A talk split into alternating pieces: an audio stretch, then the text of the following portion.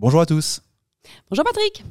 Patrick, Julie l'a dit, j'ai ma comparse à côté. On est tous deux agents immobiliers pour le compte de Visit Co. On adore vous délivrer du conseil en immobilier. On édite donc des podcasts, vous êtes en train d'en écouter un, mais aussi des vidéos sur YouTube. C'est la collection La Minute du Propriétaire. N'hésitez pas à aller y faire un tour. Le sujet du podcast du jour, il nous vient de nos clients. On se rend compte, nous, agents immobiliers, Julie et moi, que euh, après l'acquisition, aussi bien côté vendeur que côté acheteur, les gens nous disent bah acheter un bien immobilier c'est top, on est content, mais il y a plein de frais, des frais qu'on savait et des frais qu'on connaissait un petit peu moins. Donc euh, Julie et moi, on vous a dressé du coup un constat de ce qu'on pourrait appeler les frais cachés. Alors ils sont pas vraiment cachés, mais on les connaît pas forcément tous. Et on a fait côté vendeur, côté acheteur. Je donne la parole à Julie. Les frais cachés côté vendeur quand on vend un bien immobilier, c'est quoi?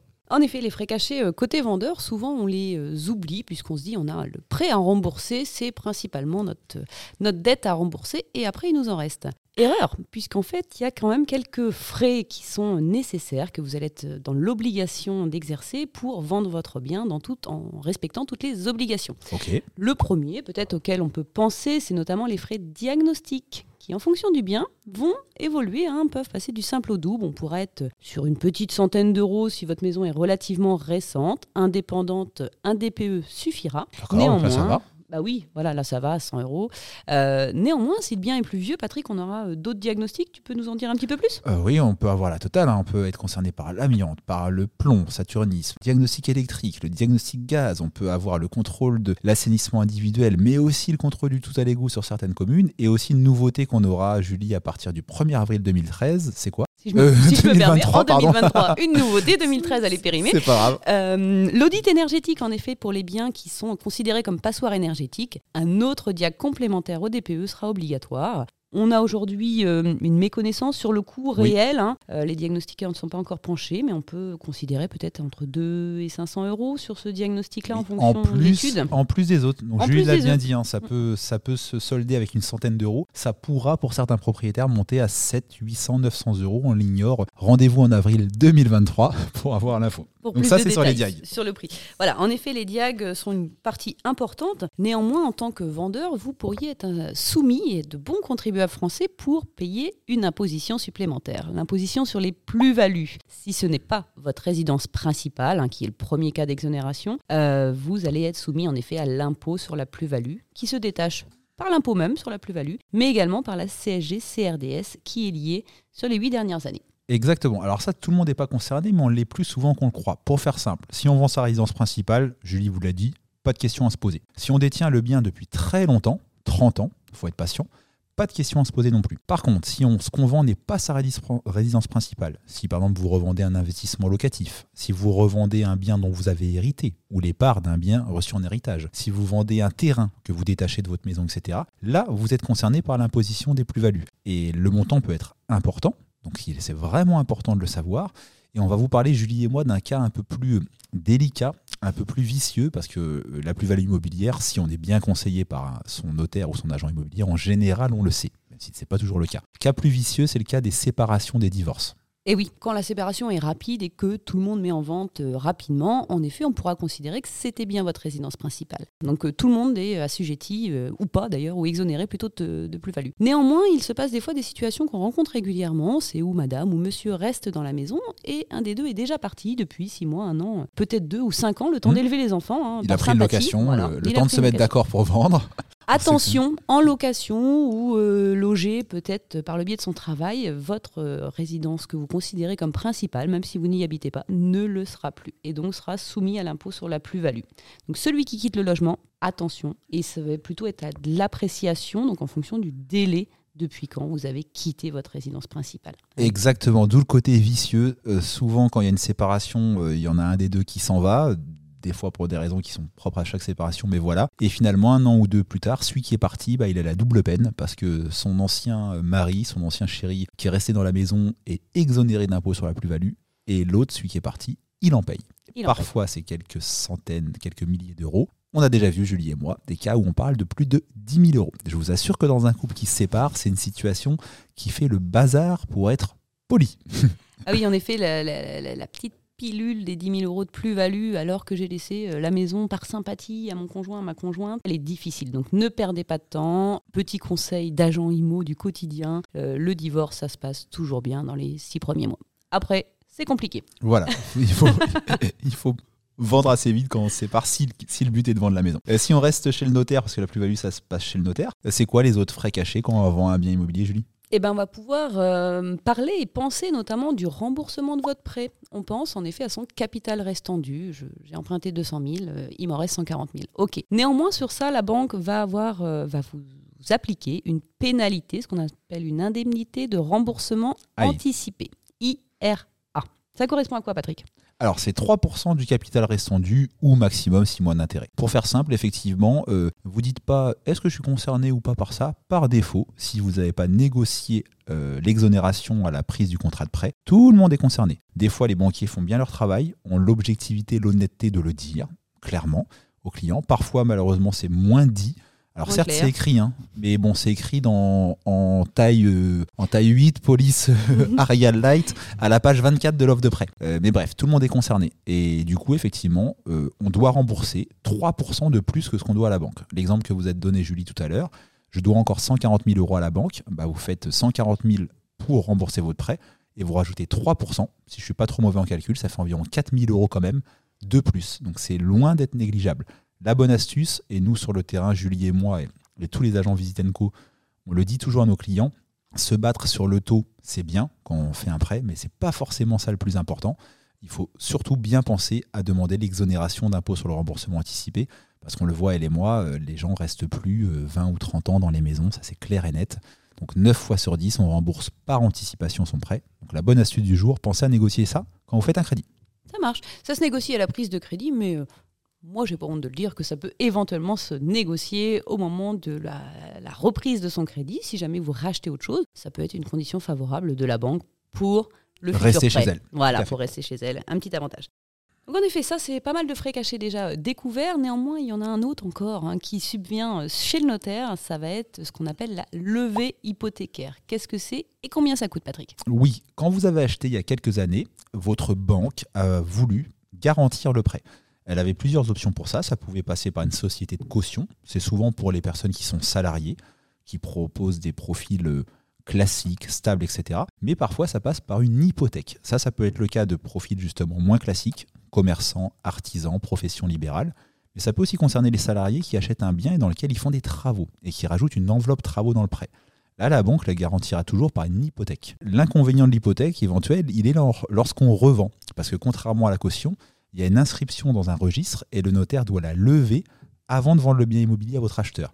Pourquoi c'est un inconvénient? Parce que c'est forcément des frais, des formalités, et ça coûte plusieurs centaines d'euros pour lever une hypothèque, pour euh, vendre un bien libre de toute hypothèque à l'acheteur. Donc c'est aussi, pour certains profils d'emprunteurs, euh, un frais caché quand on revend son bien immobilier. Pas oublier, euh, moi je vais penser éventuellement à d'autres frais qui sont liés à votre type de logement si vous habitez dans une copropriété. On va avoir des frais qui vont être obligatoires, notamment euh, la situation financière de votre copropriété, un document qui va être édité par votre syndic, qui va avoir euh, une somme maximale de 380 euros, donc euh, entre deux tout est jouable, par le syndic. C'est un document dont on aura besoin obligatoirement pour la signature définitive chez le notaire. Néanmoins, on nous en demande un, je pense, au compromis. Est-ce qu'il est obligatoire, pas obligatoire? Quels sont les frais? Eh ben Hein alors, euh, Julie vient de vous parler de l'état daté. Il existe depuis longtemps. Quand j'ai commencé l'immobilier en 2007, ça existait déjà. Celui qui est plus récent, c'est le fameux pré-état daté. C'est grosso modo la même chose, mais avec les informations issues au moment du compromis de vente. Ça a été mis en place depuis 2014, grosso modo par la loi Allure, qui a laissé l'ambiguïté de dire que euh, la fourniture des informations à l'acheteur dès le compromis de vente est obligatoire, mais que le formalisme d'un document et donc du prêt-état daté ne l'est pas. Donc ça laisse un peu les agents immobiliers et les notaires dans, l'embarras. Et donc du coup, pour dégager la responsabilité de nous, rédacteurs d'actes, mais aussi et surtout de nos clients vendeurs de biens immobiliers, on a créé un document, enfin les syndics ont créé un document qui s'appelle le prêt-état daté, qui est en soi, pour simplifier, pour une situation un peu cocasse, qui n'est pas vraiment obligatoire, mais très très fortement conseillé. C'est pareil, euh, ce, diagnostic, ce document-là, il n'est pas encadré par la loi. Autant le prêt-état daté l'est, mais l'état daté l'est, mais pas le prêt-état daté. Il coûte souvent aux alentours des 150 ou 200 euros, selon le syndic. Donc Julie vous l'a dit, quand on vend un bien en copropriété, l'état daté obligatoire, maximum 380 euros. Et non obligatoire, mais très fortement conseillé, le prêt état daté. Donc c'est quand même, encore une fois, si on cumule les deux, 5 ou 600 euros de frais côté vendeur à prévoir pour vendre si on est en copropriété.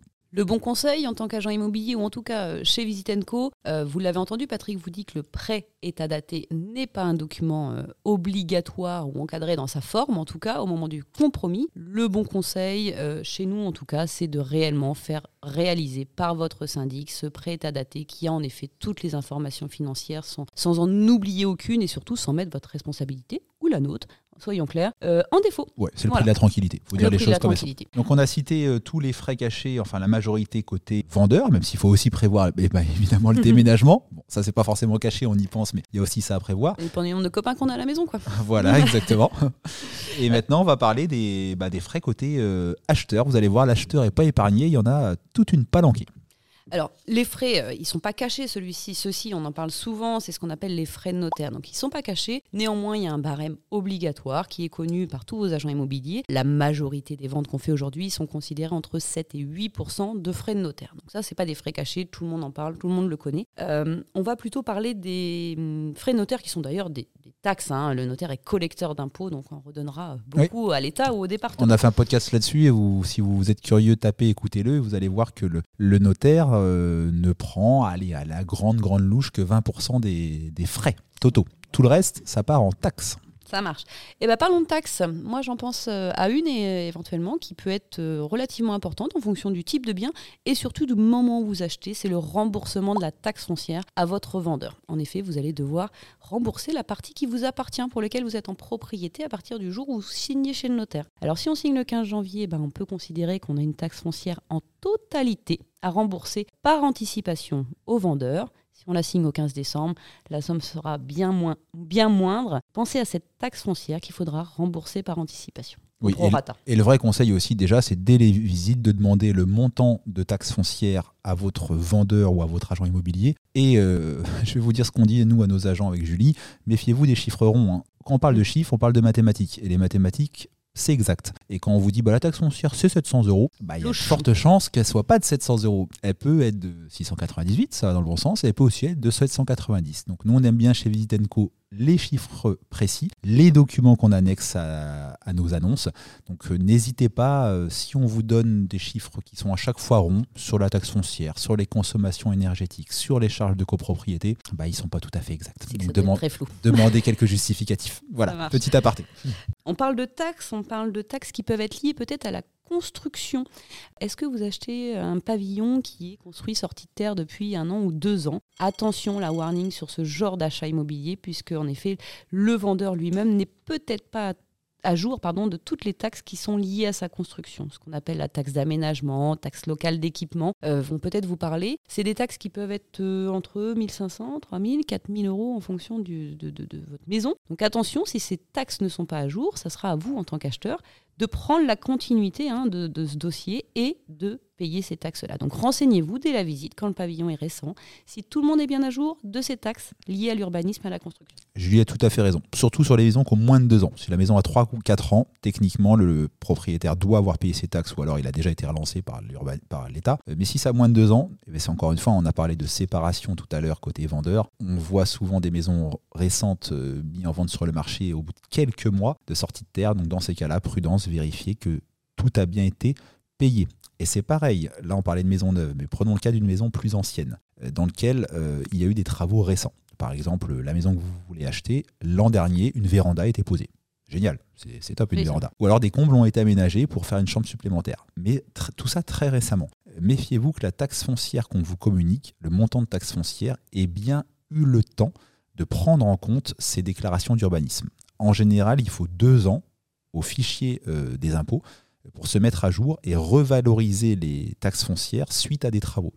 pour synthétiser, si vous achetez une maison début 2023 dans laquelle une véranda a été installée euh, mi-2022, il n'y a pas de débat. Hein. La taxe foncière qu'on vous annonce à par exemple 750 euros, elle est vraie, mais elle va augmenter. Petite astuce, moi au quotidien, on peut anticiper ce genre d'augmentation. Les impôts sont à disposition pour nous répondre. Donc si en effet votre agent immobilier n'a pas anticipé cette question ou peut vous donner une information sur le coût supplémentaire, vous pouvez, par vos propres biens, appeler, envoyer un mail aux impôts et demander la conséquence de cette augmentation de surface, euh, nouvelle création de garage, etc. Donc vous pouvez quand même avoir des infos un petit peu plus précises sur cette augmentation-là. Peut-être d'autres frais euh, auxquels on ne pense pas souvent, mais néanmoins qui est dans l'air du temps aujourd'hui, tout ce qui est frais liés aux énergies. Euh, bien souvent, moi en tout cas sur le secteur de la Suisse normande, on vend des maisons qui sont encore chauffées au fuel, avec une citerne qui vient peut-être d'être remplie Qu'est-ce qu'on fait des 1000 litres de fuel? Qui les paye? Comment? Est-ce qu'il y a une obligation? Est-ce que c'est contractuel? Mmh. euh, Ou même les 7 ou 8 stères de bois qui sont bien rangés au fond du jardin. C'est ça, le, gaz hein, aussi aujourd'hui dans les citernes euh,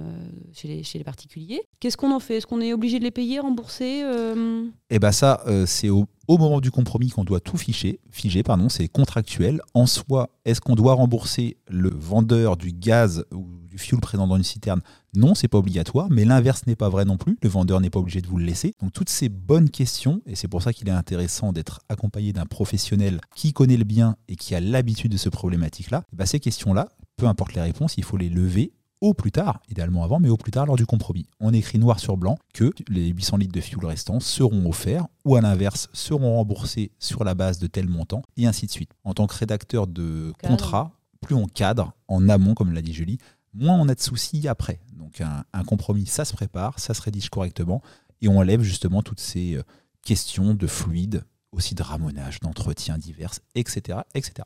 Donc voilà, mettez-vous d'accord, pas d'obligation, mais mettez-vous d'accord. Peut-être cette question a déjà été levée avec l'agent immobilier au moment de la mise en vente avec le vendeur. Logiquement, ça, oui. c'est top. Oui, normalement. Logiquement, oui. C'est bon. Petit message subliminal.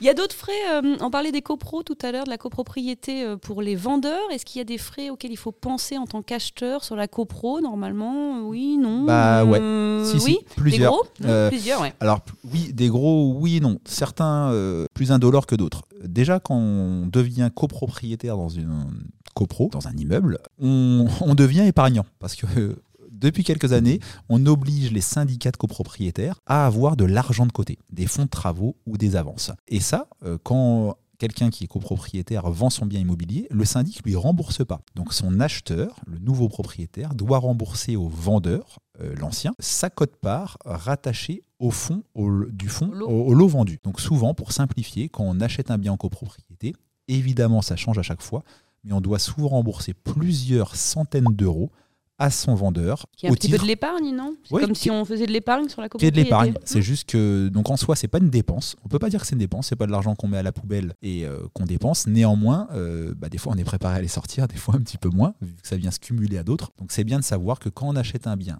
en copropriété, on doit forcément rembourser ce qu'on appelle le fonds de travaux à son vendeur. Fonds de travaux, réserve, en effet, ça c'est euh, des, en fonction de la copropriété, des charges qui vont pouvoir être euh, au bas mot relativement facilement autour de 300 euros. Mmh. Ça c'est une valeur à peu près sûre, mais c'est. on a vu bien des, plus. Des grosses copropriétés peuvent avoir des fonds de travaux à 8 ou 900 euros, donc euh, c'est à prévoir, c'est anticipé. Et toujours pareil, hein, dès la visite, votre agent immobilier devra vous prévenir de cette information-là. Du montant.